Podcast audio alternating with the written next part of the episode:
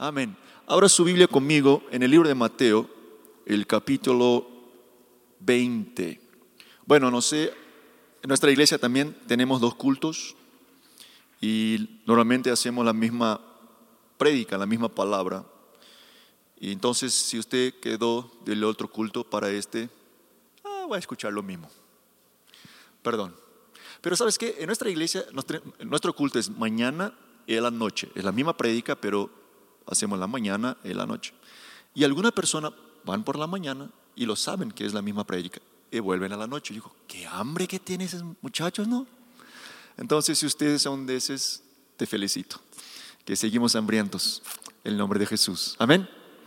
Bueno, en la, parábola que Jesús cuenta de los trabajadores del viñedo, de la viña, y te quiero compartir con ustedes esa palabra. Empieza así, el, el capítulo 20, el versículo 1, empieza así. El reino del cielo es como, escúchame, todas las veces que empieza a leer tu Biblia, eh, el texto empieza así, el reino del cielo es como. Lo que viene después es una clave para tu vida espiritual. Entonces tiene que parar, es bueno, ahora estoy a recibir una revelación de la parte de Dios, porque Jesús está para explicar cómo es que funciona el reino del cielo. Entonces, lo que viene después de eso es muy importante. Entonces, fíjate en eso. Es como un propietario que salió temprano por la mañana con el fin de contratar trabajadores para su viñedo. Acordó pagar el salario normal de un día de trabajo y los envió a trabajar. Esto es importante. Acordó a pagar el salario normal de un día de trabajo. Iban a trabajar un día, van a recibir el sueldo de un día. 3, versículo 3. A las 9 de la mañana, cuando pasaba por la plaza, vio a algunas personas que estaban ahí sin hacer nada. Entonces las contrató y les dijo, dijo que al final del día les pagaría lo que fuera justo. Ellos solamente iban a trabajar nueve horas, tres horas menos. Entonces él dijo, te voy a pagar lo que sea justo. Amén. Y sigue. Ah, el verso, versículo 5. Así que fueron a trabajar el viñedo. El propietario hizo lo mismo al mediodía y a las 3 de la tarde. A las 5 de la tarde se encontraba nuevamente en la ciudad y vio a otros que estaban ahí y les preguntó, ¿por qué ustedes no trabajan hoy? Trabajaron hoy. Ellos contestaron, porque nadie nos contrató. Y el propietario le dijo, entonces vayan y únanse a los otros en mi viñedo. Aquellos noche les dijo al capataz que llamara a los trabajadores aquella noche, ¿no? Y les pagara comenzando por los últimos que había contratado. Cuando recibieron su paga, los que habían sido contratados a, los cinco, a las 5 de la tarde, cada uno recibió el salario por una jornada completa. Cuando los que habían sido contratados primero llegaron a recibir su paga, supusieron que recibirían más, pero a ellos también se les pagó el salario de un día. Cuando recibieron la paga, protestaron contra el propietario Aquellos trabajaron solo una hora, sin embargo se les ha pagado lo mismo que a nosotros que trabajamos todo el día bajo el intenso calor.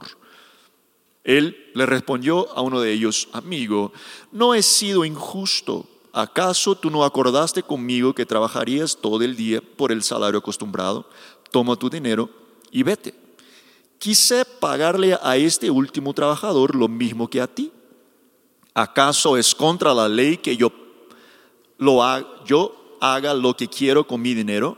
¿Te pones celoso porque soy bondoso con nosotros? Así que los que ahora son últimos, ese día serán los primeros y los primeros serán los últimos. Amén. Bueno, ustedes conocen la historia, la parábola básicamente es un propietario de una viña que sale a procurar trabajadores para trabajar a 6 de la mañana encuentra a algunos trabajadores, o les invita y dijo, bueno, te voy a pagar un sueldo. El sueldo es de un día de trabajo, de una jornada. ¿Estás bueno para ti? Sí, sí, bueno, si siempre trabajamos por un día los recibimos. Bueno, bueno, y van a trabajar.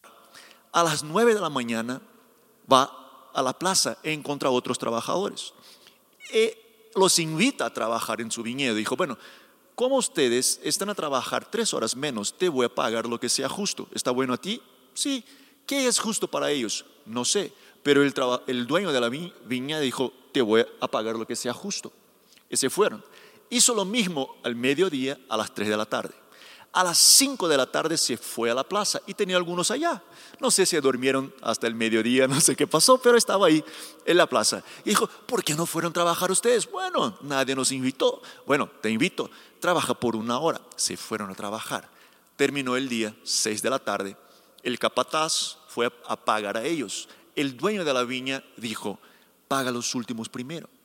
Empezó a pagar los últimos. Y cuando pagó los últimos, dio a ellos como si fuera una jornada completa, un día de trabajo. Ellos se quedaron muy felices porque trabajaron una hora solo y quedaron como si fuera un día entero de trabajo. Imagínate los otros que trabajaron 12 horas. Estaban así. ¿Es hoy? Si ellos que trabajaron una hora ganaron como si fuera 12 horas, nosotros que trabajamos 12 horas vamos a ganar por lo menos como si fuera 12 días. Y se fuera ahí y cuando recibieron, recibieron como un día. Y se quedaron enojados. Dijo, ¿cómo es esto?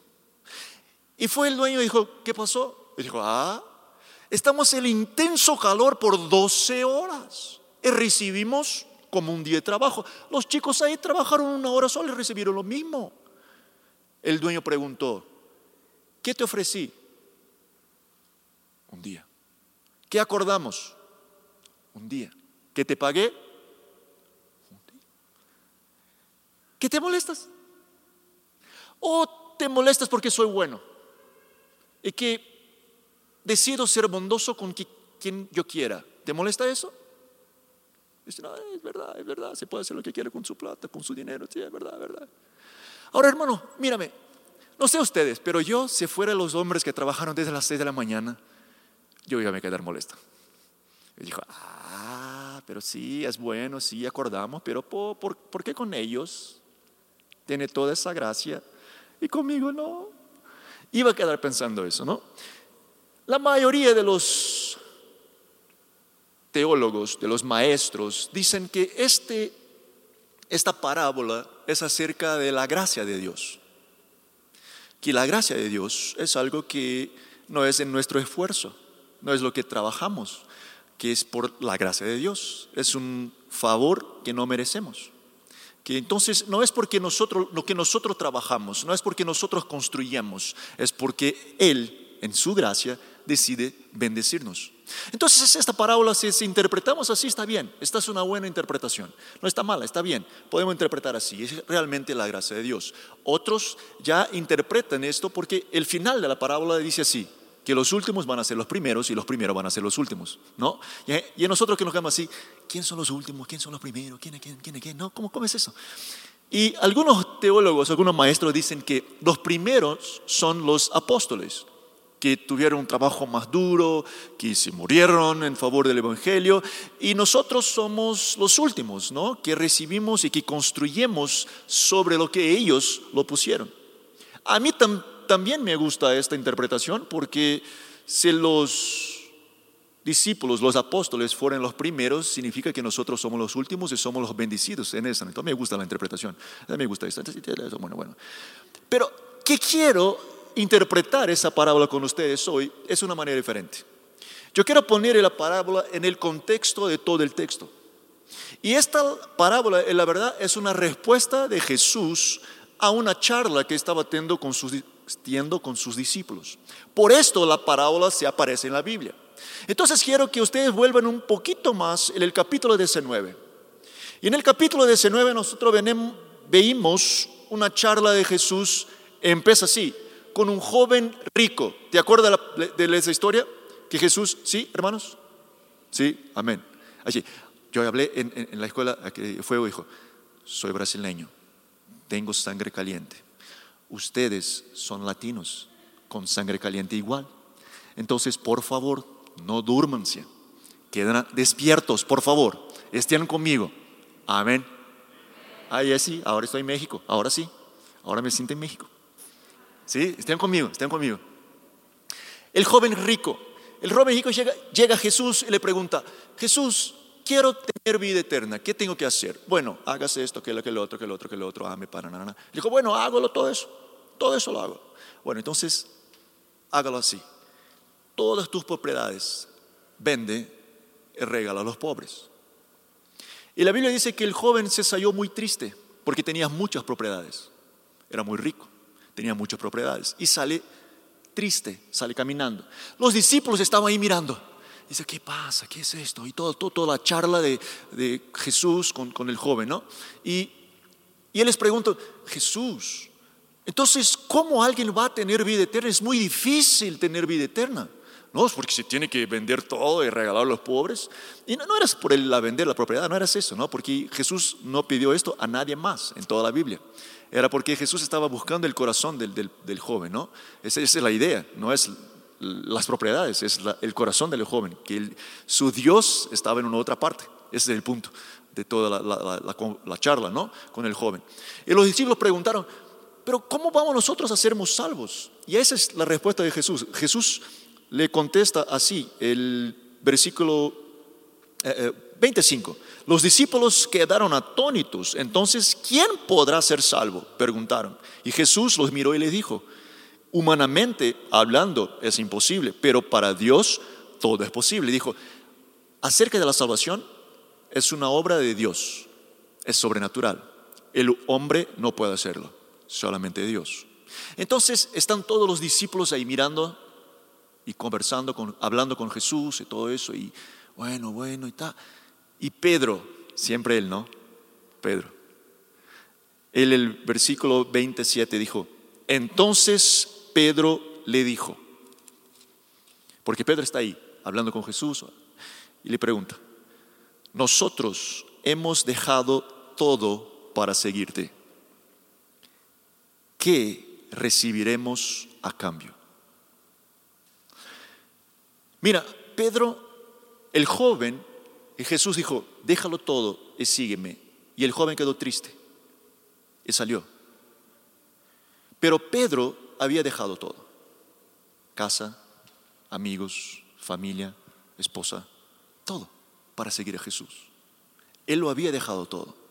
Entonces él, viendo que el joven no pudo soportar lo que Jesús lo pidió, y él dijo, pero nosotros lo soportamos.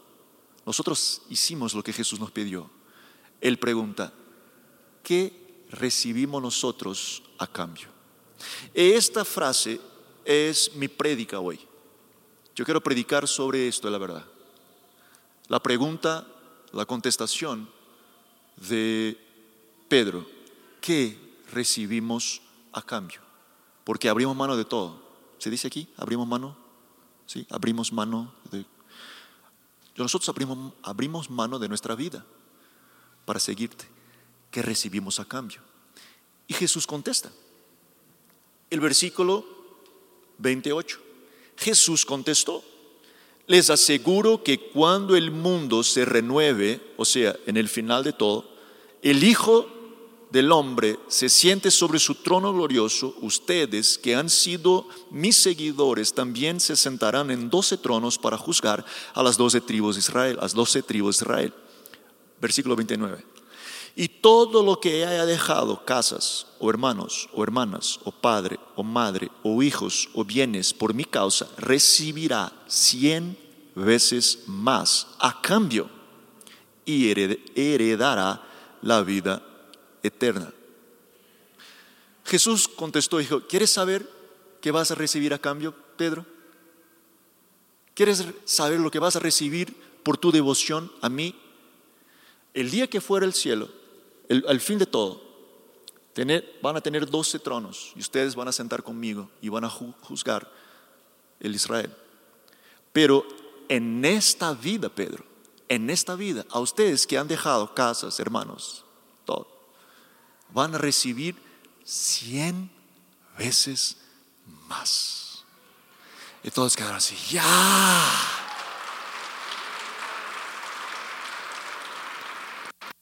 Muy bueno. Muy bueno.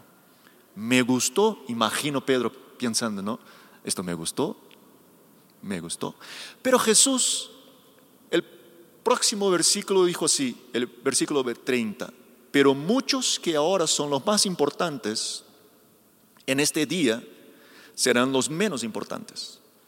Y aquellos, ah, es igual, y aquellos, quería ver cuál era la traducción que ustedes tenían, los más importantes. Y aquellos que ahora parecen menos importantes, en este día serán los más importantes. En otras palabras, en alguna versión, en, portugués, por ejemplo, acá dije lo mismo que él dije el versículo 16 del capítulo 20. Los últimos van a ser los primeros, los primeros los últimos. Es lo mismo. Que es la verdad, es, es la misma, misma esencia, la misma, la misma contexto, todo eso, ¿no? Yo no sé ustedes, a veces pasa eso, ¿no? Porque imagínate esto. Jesús hablando con Pedro. Pedro dijo, estamos hablando de sueldo. ¿Quieres saber qué vas a ganar a cambio? Te voy a decir un sueldo, cien veces más. Sí, sí, sí. Pero Pedro, en este día, el final de todo, los últimos van a ser los primeros y los primeros los últimos. No sé ustedes, pero a mí me parece que Pedro y los demás hicieron algo más o menos así. ¿Seguimos hablando de sueldo? Porque no, no, no, no, no lo comprendí, que los últimos, los primeros, primero, ¿qué, ¿qué es esto? ¿Cambiamos de tema? Pues hablando de sueldo. ¿Sí? ¿Qué, qué gano? ¿Qué, gano a cambio? Ah, esto lo sentaron los tronos, el cien veces más y todo eso.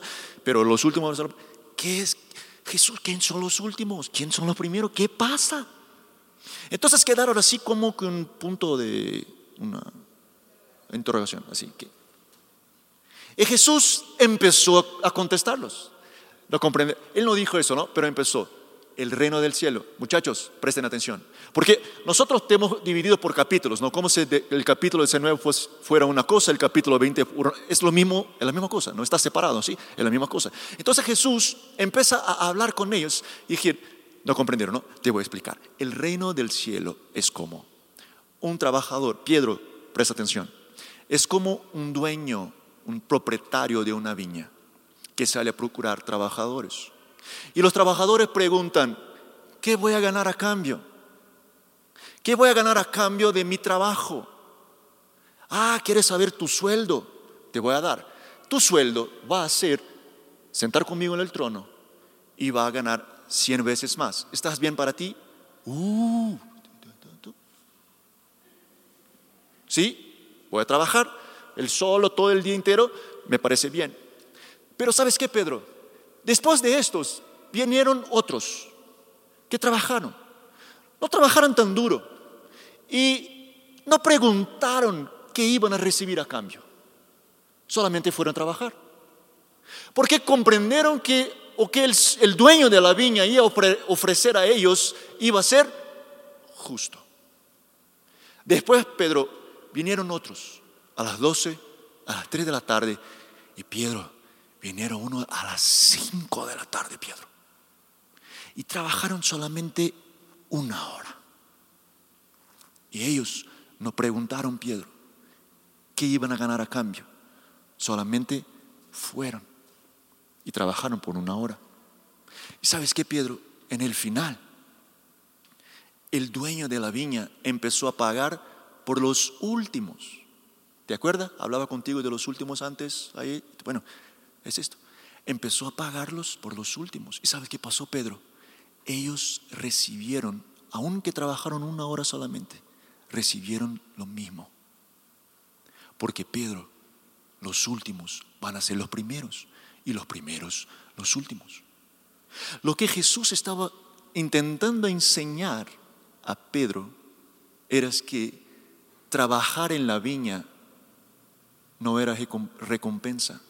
Trabajar en la viña es un privilegio. Escuchar la voz del dueño de la viña cuando invita a nosotros y decir, Anderson, te necesito, te quiero que esté trabajando en mi viña, pero ¿qué voy a ganar con esto, Señor? ¿Quieres un sueldo? Bueno, podemos hablar acerca de eso, pero te digo, hay una manera mejor.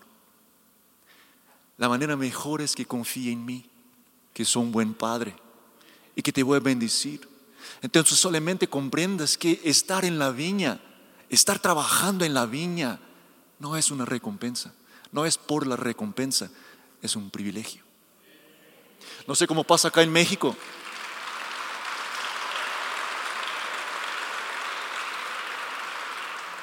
No sé cómo pasa en México, pero en Brasil pasa eso. Muchas personas ponen un precio en su devoción.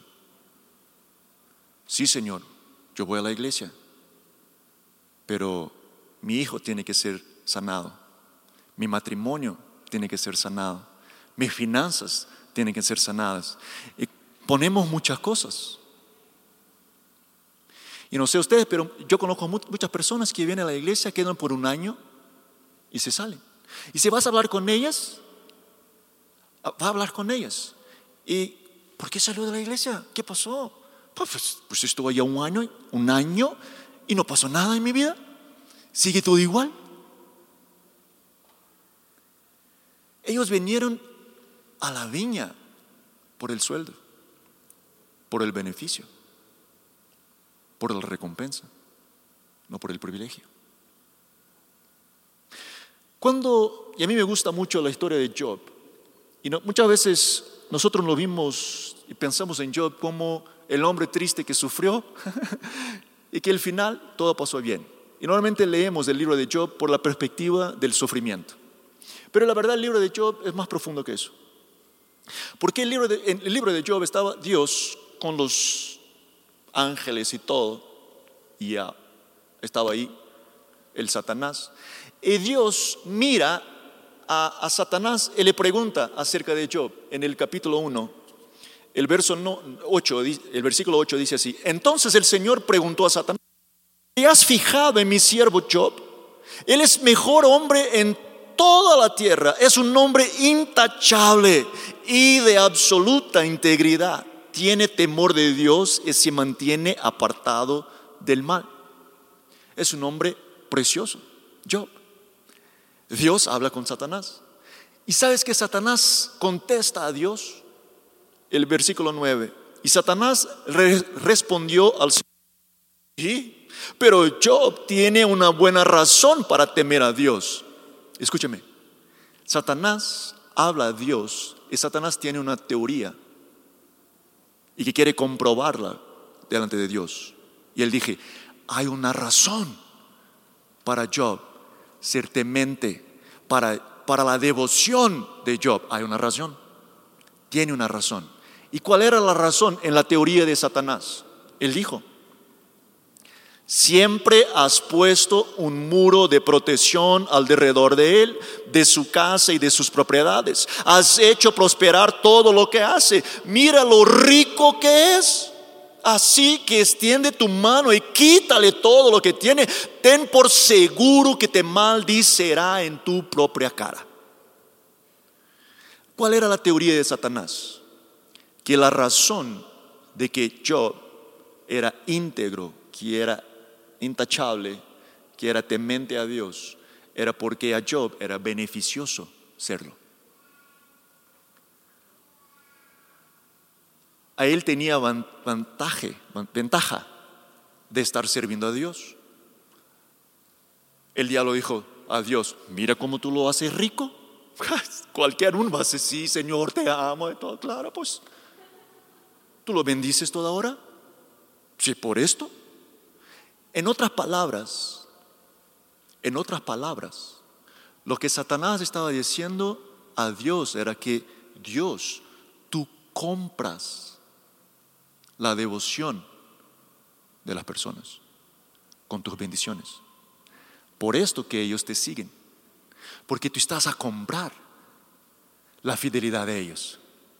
Saca esto, saca la bendición para ver si no van a virar de espaldas. Dios miró a Satanás y dijo, hágalo. Y lo hice. ¿Y qué dijo yo? Desnudo, salí, desnudo, vuelvo. Bendito sea el Señor. Volvió Dios a hablar con, con Satanás, el versículo, el capítulo 2. Y le preguntó, ¿Ha visto mi siervo Job? El versículo 3. del capítulo 2. Es el mejor hombre de toda la tierra. Es un hombre intachable, de absoluta integridad, tiene temor a Dios y se mantiene apartado del mal. Además, se ha conservado su integridad a pesar de que incitaste que él hiciera danos sin ningún motivo. ¿Qué dijo Satanás? Satanás respondió al Señor, piel por piel. Cualquier hombre renunciará a todo lo que tiene para salvar a su vida. Así que extiende tu mano y quítale la salud ten por seguro que te maldicerá en tu propia cara. ¿Qué dijo Satanás? Bueno, la propiedad, todo bien, pero, y los hijos, se fue todo, ¿no? Ahora, si tocar en tu cuerpo, en la salud de él, de él ahí sí. El hombre no soporta. Si se queda sin salud, te va a maldecir en tu cara. Quítale la salud para ver. Dijo, bueno, hágalo, solo no saques la vida. Y lo hice. Y estaba ahí Job con con, ah, con sentado ahí, el, versículo 8. Y Job sentado entre cenizas se rascaba con un trozo de teja. Y su esposa le dijo, ¿todavía intentas conservar tu integridad? Maldice a Dios y muere. muérete. ¿Qué dijo la mujer? Ella estaba en acuerdo con Satanás. No hay razón de servir a Dios no está siendo bendecido. No hay bendición. Ahora está ahí con tu enfermedad en tu cuerpo. ¿Cuál es la teoría de Satanás? De nuevo, lo que, intentaba comprobar delante de Dios, Satanás, es que las personas están en la iglesia porque son bendecidas. Sácala, saca la paz de ellos saca las finanzas de ellos, saca la salud de ellos, que la iglesia va a quedar vacía. No va a tener nadie aquí. Era esto que Satanás intentaba comprobar delante de Dios. ¿Y sabes qué? Job ahí estaba. Y la Biblia dice, el capítulo 3, que Job maldice el día que nació. ¿Sí? Que él quedó muy mal. Dijo, mi nacimiento fue un error no debería estar aquí, porque a él no comprendía, ¿sí? Nosotros estamos afuera mirando la historia, lo comprendemos lo que pasa, pero a él no. Estaba ahí todo así, tranquilito y todo, y no comprendía. Entonces, él llega al punto de maldecir su nacimiento, pero ¿sabes qué? Nunca, en cualquier momento, Job maldice al Señor. Nunca. Aunque no comprendiera lo que estaba pasando. A punto de que mientras todo el sufrimiento que estaba pasando, el capítulo 19 él dijo, dijo una frase que hasta hoy nosotros nos acordamos. Yo sé que mi redentor vive. Yo sé.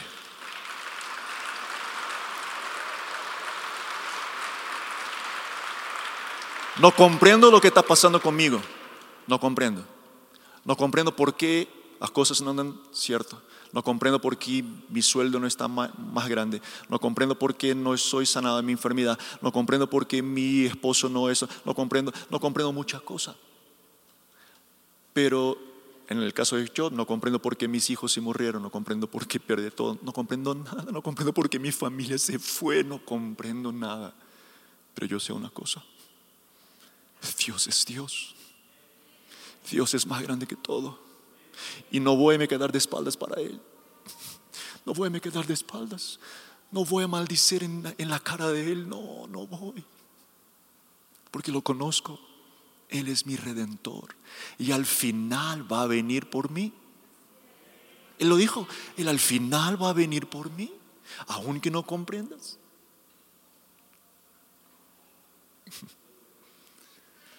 Sabes, hermanos,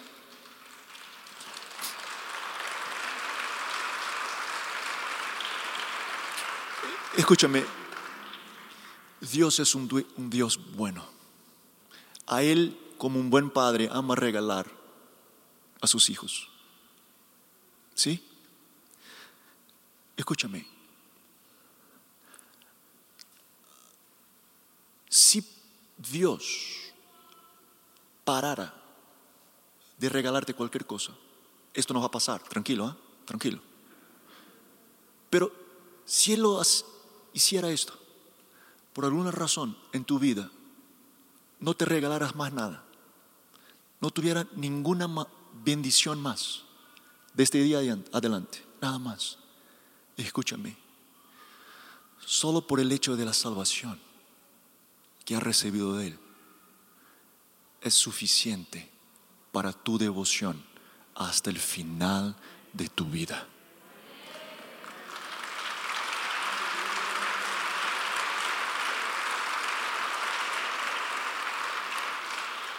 Esto no va a pasar, tranquilo. Pero lo que Jesús está enseñando a Pedro es así, Pedro, ¿quieres sueldo? Bueno, puedo regalar un sueldo contigo, pero es una manera mejor de vivir, Pedro. Es confiando en mí, poniendo su vida en mí, sabiendo que estar en la viña no es por la recompensa, estar en la viña es privilegio. Es privilegio que yo y tú escuchamos la voz del Espíritu Santo un día que nos llamó cuando estamos en la plaza. Hijo, ¿sabes qué, hijo? Te quiero. Te quiero, te quiero. Y nosotros tuvimos el privilegio de escuchar su voz. Y decimos, sí, porque muchos dije no, pero nosotros decimos, sí, sí Señor, quiero estar en la viña, quiero poder invertir mi vida en la viña y trabajar para el dueño de la viña y ver los frutos de este trabajo para el Señor de la viña. ¿Y qué voy a ganar en cambio? No me importa. Confío en Dios, confío en el dueño de la viña, confío en aquel que es dueño de la viña, que es un Padre bueno, que es un Dios justo. Y Él va a hacerlo lo que quiera en su tiempo, de su manera. Hermanos, el Evangelio es un privilegio que tenemos. El Espíritu Santo, Isaías dice eso, que nos ha llamado por nuestro nombre. Estábamos lejos. Imagínate dónde estaría hoy usted si no hubiera escuchado la voz del Espíritu Santo. ¿Cómo estaría tu vida? ¿De qué estaría viviendo? ¿Cómo? Pero ha escuchado. Y dijo, te quiero, hijo, conmigo. Te quiero que esté trabajando conmigo. Te quiero que esté en mi viña. Te quiero. Y nosotros, Señor, me voy. ¿Sabes qué? Pedro quedó escuchando a Jesús. ¿Te acuerdas? Él preguntó, ¿qué recibo a cambio? Y, Jesús dijo, cien veces más. Pero Pedro, déjame te enseñar algo. El reino del cielo es diferente. Acá en la tierra trabajamos por el sueldo. En el reino del cielo es diferente, Pedro. El reino del cielo, los últimos van a ser los primeros, los primeros los últimos. Aquellos que quieren arreglar todo van a quedar atrás. Y aquellos que solamente se entregan, Pedro, van a ir adelante. ¿Comprendeste, Pedro? ¿Sabes qué pasó con Pedro? Empezó a vivir su vida, el Evangelio. Ustedes conocen la historia, predicó. La primera prédica, tres mil personas aceptaron a Jesús. Empezó a vivir para el reino de Dios. El final de su vida estaba en un cárcel. Y el cárcel donde Pedro estaba era como, dicen los historiadores, que eran como cuatro niveles.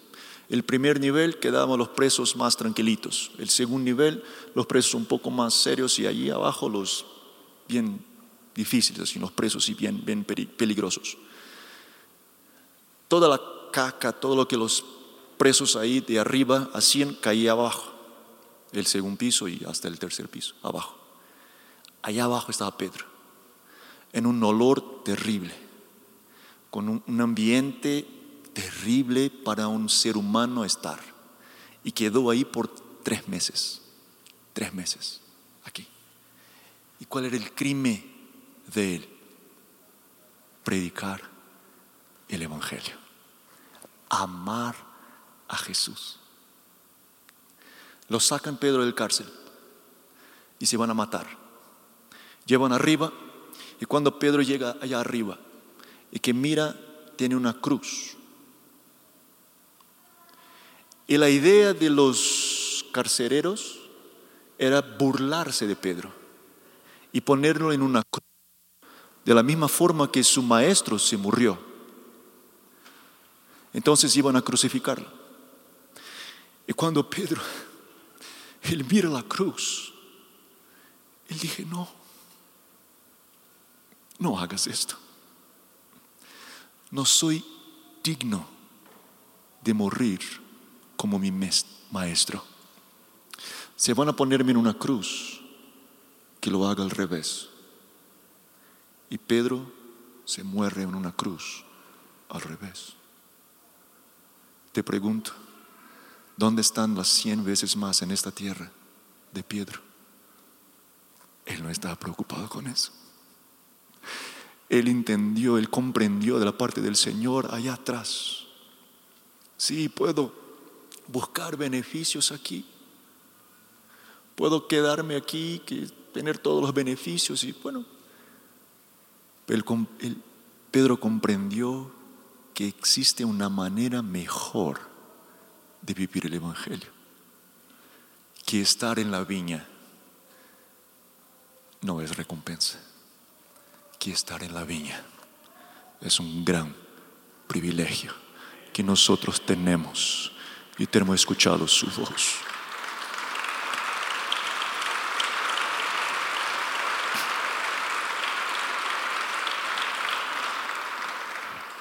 Quiero invitarte a quedarse de, pie, por favor. A mí me gustaría orar por ustedes. Yo sé que nosotros en la escuela ahí fue una confusión y ponemos las manos y todo, fue una confusión. Pero comprendo, soy pastor de una iglesia local y comprendo que necesitamos los protocolos, necesitamos tener todas las cosas así bien arregladitas y para que ustedes sean seguros y que puedan venir en la iglesia y se sientan seguros. Entonces, yo no sé cómo hacen aquí la pastora Lourdes, no sé cómo pasa todo, pero no voy a invitarlos aquí adelante. Pero quiero orar con ustedes.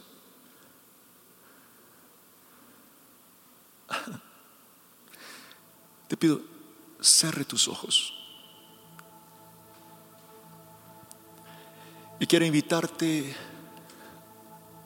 a empezar a hablar con el propietario de la viña, tu papá, tu papá, tu papá.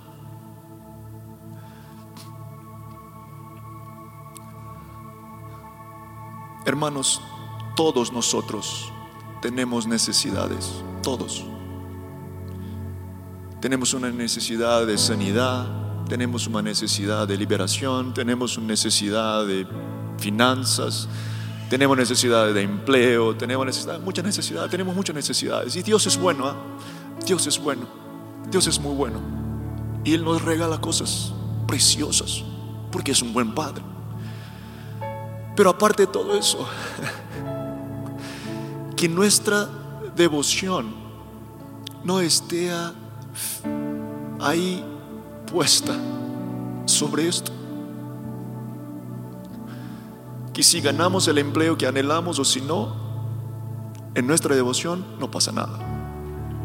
Si somos sanados o no, en nuestra devoción no pasa nada. Hermanos, el diablo, la teoría del Satanás, no está correcta. La iglesia no va a quedar vacía. Nosotros lo amamos porque Él es digno de ser amado. Nosotros ponemos nuestra devoción a Él porque Él es digno de que nuestra vida sea consumida por Él. Y al final,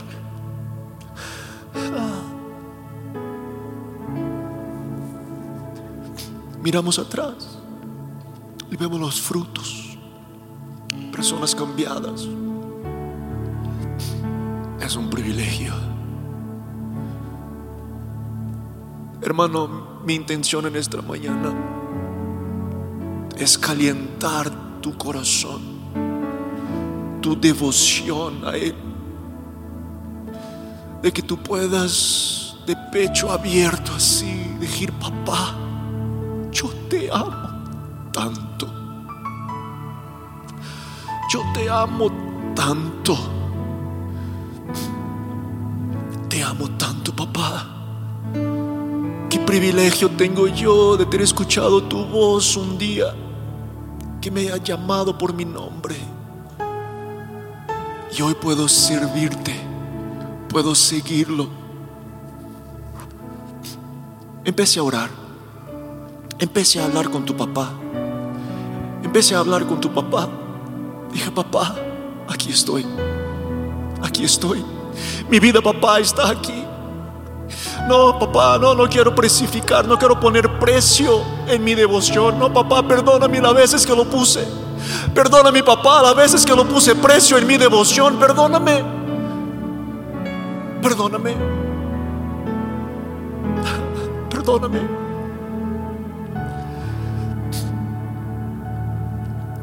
Estar contigo y amarte por quien es. Quiero amarte por quien es.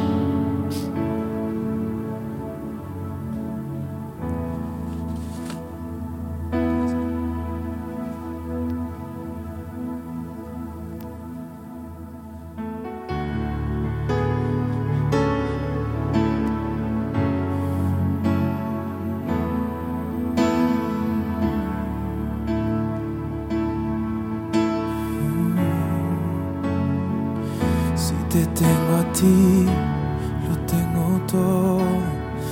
Mi amado, mi tesoro, fuera de ti, nada deseo, Señor. Si te tengo a ti, lo tengo todo.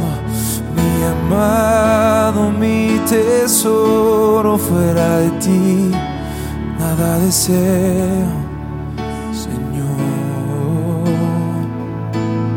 Cristo Jesús, eres mi plenitud.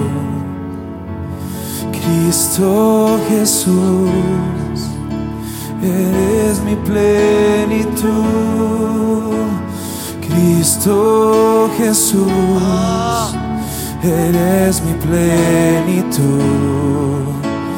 Cristo Jesús, eres mi plenitud.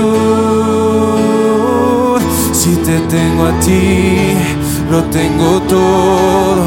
Mi amado, mi tesoro, fuera de ti, nada deseo. Sí, papá. Señor, si te tengo a ti, lo tengo todo. Mi amado, mi tesoro, fuera de ti, nada deseo, Señor. Si te tengo a ti, lo tengo todo. Mi amado, mi tesoro, fuera de ti, nada deseo, Señor. Cristo Jesús, eres mi plenitud. Cristo Jesús, eres mi plenitud. Cristo Jesús, eres mi plenitud.